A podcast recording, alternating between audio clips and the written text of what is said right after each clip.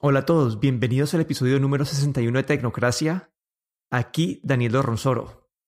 Y aquí Guillermo Ferrero. Bueno, el tema de hoy es hacer un repaso al Mobile World Congress 2019. Fue esta semana en Barcelona. Hubo muchos anuncios y pues vamos a tratar de resumirlos, condensarlos y dar nuestras opiniones acerca de lo, pues, de, lo que significa esto y, y en verdad qué, qué fue lo importante que salió este, de este evento. Entonces yo quiero, empezar creo que con la tendencia más grande de todas, que fueron los teléfonos 5G. Varias compañías como que anunciaron que este año va a sacar su teléfono 5G. Huawei el Mate 10, LG con el, B, el B50 Team Q 5G, el Galaxy S10 5G, Xiaomi Mi Mix 3, el CTE Axon 10 Pro 5G. Es decir, todas las compañías han tratado de sacar un dispositivo eh, o anunciaron un dispositivo que va a estar, que va a poder manejar 5G. Muchas de estas compañías no han anunciado sus precios para estos dispositivos. Creo que el más barato por ahora ha sido el Xiaomi Mi Mix 3, que va a costar alrededor de 700 dólares. Pero bueno, esto lo habíamos discutido en el episodio pasado. Creo que acá todas las compañías están haciendo esto para decir, nosotros estamos ahí, lo estamos considerando, pero creo que en verdad esto es como que es solamente como una más algo más de publicidad que algo más de técnico en verdad que se vayan a vender, que se vayan a vender esos teléfonos.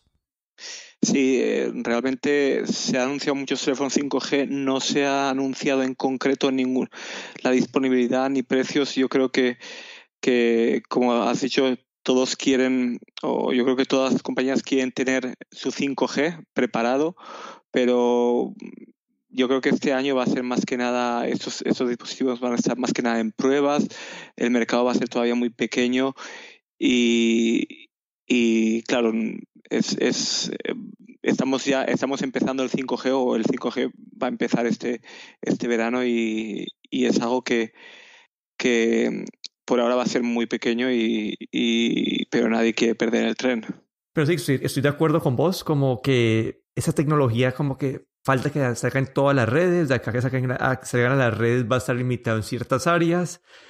Y como hemos dicho una y otra vez, como puede que uno de esos celulares te sea útil si pasa que vivís en el lugar ideal donde va a haber, esta, donde va a haber disponibilidad de esta, de esta red este año. Pero eso como que va a ser muy poquito y vas a pagar mucho por tener esta funcionalidad que no la vas a poder utilizar mucho.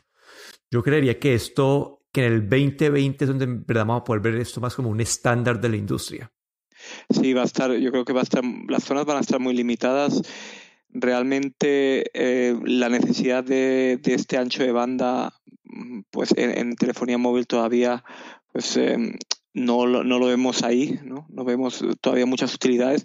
Esas utilidades van a ir viniendo poco a poco. Yo creo que, que 2020, 2021 e incluso 2022 va a ser, sobre todo yo veo que un par de años hasta que esto empiece a estar em, en, todas partes. Y los operadores ahora están empezando a hacer sus inversiones y es un proceso bastante lento para, para actualizar las redes y para, para extenderse, extender bastante al, el, extenderse en bastantes áreas. Va a ser ahora en, en, en zonas, en ciudades grandes en, y zonas muy limitadas. Va a ser más que nada un, pruebas, diría yo, más que realmente una red de comercial útil. Pero bueno, además de los teléfonos 5G, varias compañías también utilizaron este evento para lanzar sus teléfonos flagship y cada uno de esos tiene como que alguna, algún tipo de, de funcionalidad que los hace separarse o sí, de, de, la competencia. El otro día que hablamos, me habías mencionado que Sony, que va a ser Sony, pero bueno, Sony anunció el Xperia 1 eh, en esta Xperia 1 lo que se ha enfocado Sony es tomar las, las, mejores partes de sus otras unidades de negocios como los televisores y, y las cámaras y han tratado de que ese celular tenga una pantalla 4K OLED, que es algo que no, no, no muchos celulares tienen pantalla 4K todavía. Y además de eso, han tratado de incluir tecnología de sus cámaras en las cámaras de celular para tener una mejor experiencia fotográfica. Ese es otro nuevo intento de Sony. Sony lleva años perdiendo plata en el sector de movilidad. Eh, no sé si eso sea suficiente para, para levantar como que el ánimo, porque no sé, no sé qué tantas personas vayan a comprar un, celular pensando en ver películas en el celular. Sí, yo creo que Sony todavía está ahí intentando, pero como bien has dicho, mm, eh, parece que están, van perdiendo mercado cada año. Eh, los teléfonos tienen una calidad gráfica muy buena, como has dicho, OLED con HDR, 6.5 pulgadas, un formato bastante interesante, unas pantallas muy largas este año, un formato 21.9. Eh, sobre todo yo creo que para, como, has dicho, pues para consumir eh, vídeo, por ejemplo, y, pero tampoco traen nada, nada muy especial, nada innovador que digamos que pueda atraer a, más público. Sí, yo creo que Sony este mercado pues no le pegó, tiene unas tiene algunos aparatos interesantes, pero no nunca van a resaltar o sobresalir al lado de la competencia. Trataron este año también trataron con las cámaras, pero esto lo vemos que hasta el Nokia lo ha hecho, como que el Nokia, el Nokia PureView 9 tiene cinco cámaras. Eh, lo único es que pues tiene procesador del año pasado, no sé por qué sacan un flagship con un procesador viejo, pero sí, como un celular con cinco cámaras es una integración de una, creo que es una, una, tecnología que se llama como que Light, Lightbox, algo así, que lo que hacen es tomar fotos con las diferentes, con las cinco cámaras diferentes y tratar de integrarlas con el software para tomar una super foto y entonces creo que el, diferenciador de Nokia con ese celular es simplemente las cámaras. Sí, este Nokia 9, el PureView que llaman ellos, con esas cinco cámaras, dos, dos de ellas son eh, RGB, tres son monocromo, pero combinan, eh, cuando hacen una foto, se combinan toda esta información de estas, de estas cinco cámaras y, y por lo que hemos visto, pues se consiguen fotos con mucho detalle en las que puedes cambiar la profundidad de campo de la foto, puedes eh, enfocar cualquier objeto de la foto. Y la verdad es que muy interesante para la gente que, realmente pues, le, interesa hacer o retocar estas las fotografías que toman. Y, esto es un, poco lo que cuando Nokia en, la parte, cuando tenían los teléfonos Windows Phone también eh, lanzaron un, eh, recuerdo un teléfono con, con, un sensor enorme en aquel tiempo también y a ver, con el software hacían una, una también un, una especie de, combinación para, tener imágenes con mucha calidad, que en aquel tiempo fue algo también bastante interesante y ahora parece que apuestan otra vez por lo mismo, por, la imagen. Y la verdad es que muy interesante. Sí, y acá una cosa que para notar es que los teléfonos Nokia son como relativamente baratos comparado con todos los que estamos viendo de mil dólares. Esto está más, el Nokia nuevo va a ser más o menos por 700 dólares. Pero además de esos, también Nokia anunció el, Nokia 3.2 y 4.2 que están en un, en un rango de precio más o menos de 140 dólares. Y es Nokia tratando de traer teléfonos de, de calidad al, pues, al, rango bajito.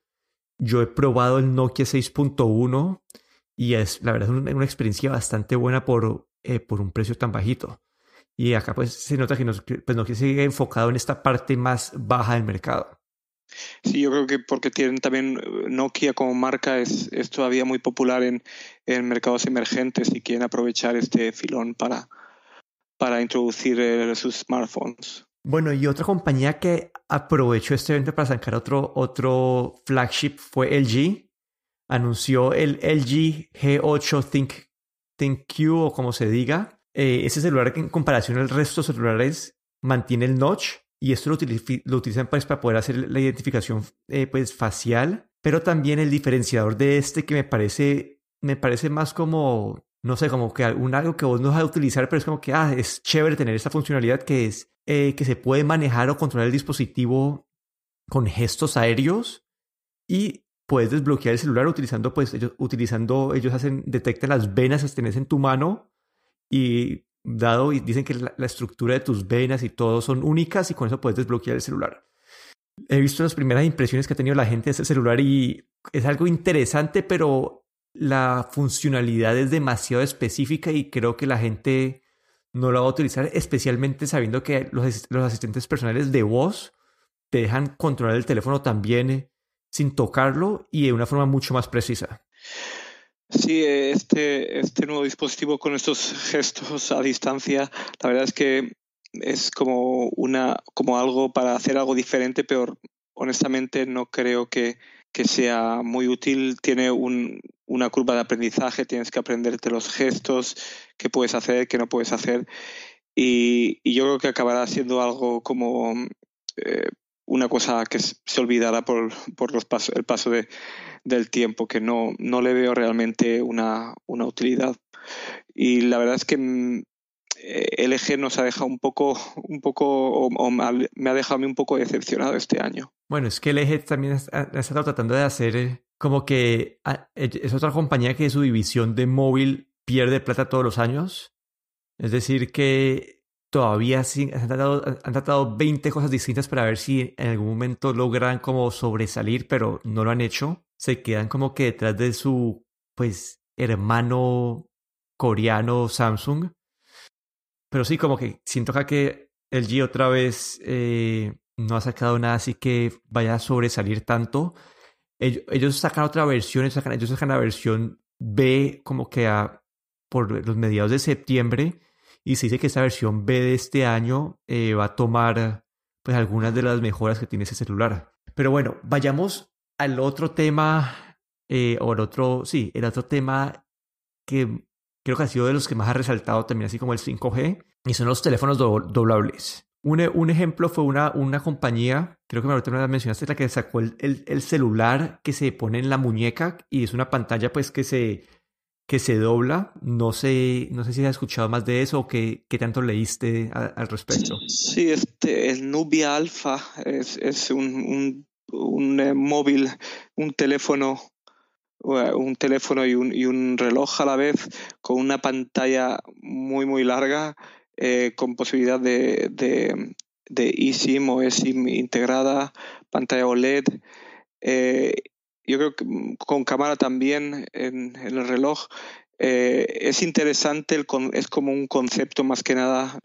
Todavía yo creo que está, está muy verde todo esto de las pantallas flexibles OLED, pero nos deja ver lo que, lo que puede venir en el futuro y la verdad es que se ve muy interesante como eh, pantalla OLED como una banda alrededor de tu muñeca que mm, con funciones de teléfono. Eh, la verdad es que yo creo que esto es como un pequeño avance del, futuro, pero, pero creo que todavía no, no está lo suficientemente desarrollado. Pero bueno, esto me lleva al otro tema, que es, la semana pasada hablamos del Samsung Galaxy Fold el teléfono doblable que anunció Samsung. Este teléfono en forma cerrada tiene una pantalla pequeña y al abrirlo eh, en la parte de adentro, como si fuera un libro, en la parte de adentro del libro tenés una pantalla más grande. Huawei en el Mobile World Congress anunció el Huawei Mate X o 10, no sé para ellos si es una X o un 10, pero este tiene un, factor forma diferente. En vez, si, fuera, si estamos pensando como un libro, la pantalla no está en la parte de adentro, sino que está en la parte de afuera. Y en cuanto a un diseño, me parece que se ve más, estéticamente se ve mejor, como que se, se dobla de una forma más bonita. Han puesto como que, sí, como que siento que estéticamente se, se, ve mejor. Pero acá me hacen una pregunta, como si la pantalla está en la parte de afuera, esa pantalla no se va a rayar, no sé cómo se van a poner como que un, un, un case protector. Y ese celular va a costar 2.600 dólares. Otra vez es una, se nota que es una, un prototipo, una prueba de concepto, porque por este precio no creo que nadie vaya a comprar esto, o muy poquita gente, muy poquita gente lo va a comprar. Pero sí, como que es una, es otra forma de ver el, el concepto de teléfono doblable. Samsung lo ve como tener la pantalla guardada adentro y una más pequeña afuera. Y Huawei lo ve al revés, la pantalla por fuera y que solamente tiene un lado activado y al abrirla se activan los dos lados y se, se pone en forma continua. Una diferencia que quiero mencionar aquí es que al tener este factor forma distinto, la de Huawei, la, la proporción es una pantalla más cuadrada, lo cual hace que sea bastante útil al momento de, de hacer multitasking de aplicaciones, pero siento que al momento de consumir contenido como películas, como que mucho esa pantalla extra se pierde ya que la proporción del video o las dimensiones que utilizan los videos es distinto. Pues sí, la verdad es que eh, eh, interesante los dos, el Samsung y, Huawei. Samsung se adelantó anunciando el, eh, su Galaxy Fold antes del, un, día antes o dos días antes del Mobile World Congress, pero creo que después del de Huawei, pues eh, el, de Samsung se ha quedado un poco, digamos, atrás.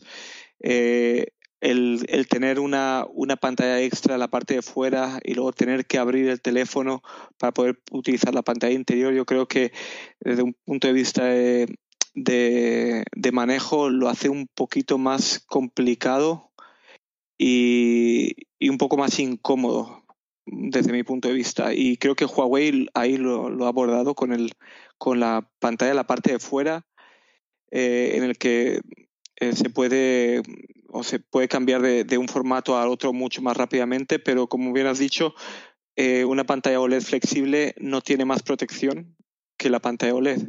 Y esto, la verdad es que es, yo creo que es un problema con los teléfonos móviles o los celulares que, que a quien no se le ha caído alguna vez un celular al suelo.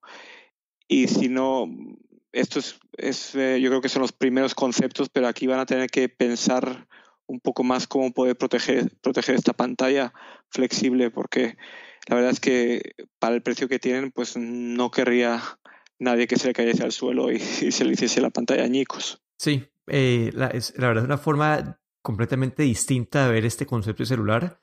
He estado escuchando opiniones en diferentes podcasts que la gente está dividida. algunas personas les gusta más el concepto de Samsung, ya que tenés tu pantalla como pequeña, mínima, y cuando en verdad quieres tomarte tu tiempo y, y, y ver más, se abre el dispositivo, la, la, pantalla de adentro está protegida pues porque está cerrado, pero sí, como que toca ver, estas pantallas al ser doblables todavía utilizan un plástico como en la parte de afuera, no tienen vidrio, entonces eh, la forma de, cómo se pueden llegar a dañar es distinta. Al final esto es un prototipo, es un concepto interesante, es darte ese híbrido tablet tablet, pues teléfono que cabe en tu bolsillo y creo que es un comienzo interesante en, en, el siguiente factor forma de los celulares, pero todavía creo que está muy crudo y eso es solamente el comienzo. Pero bueno, ya para saltar al último tema, que para mí creo que fue el más interesante todo el Mobile World Congress, aunque no es tanto relacionado a la parte de telefonía,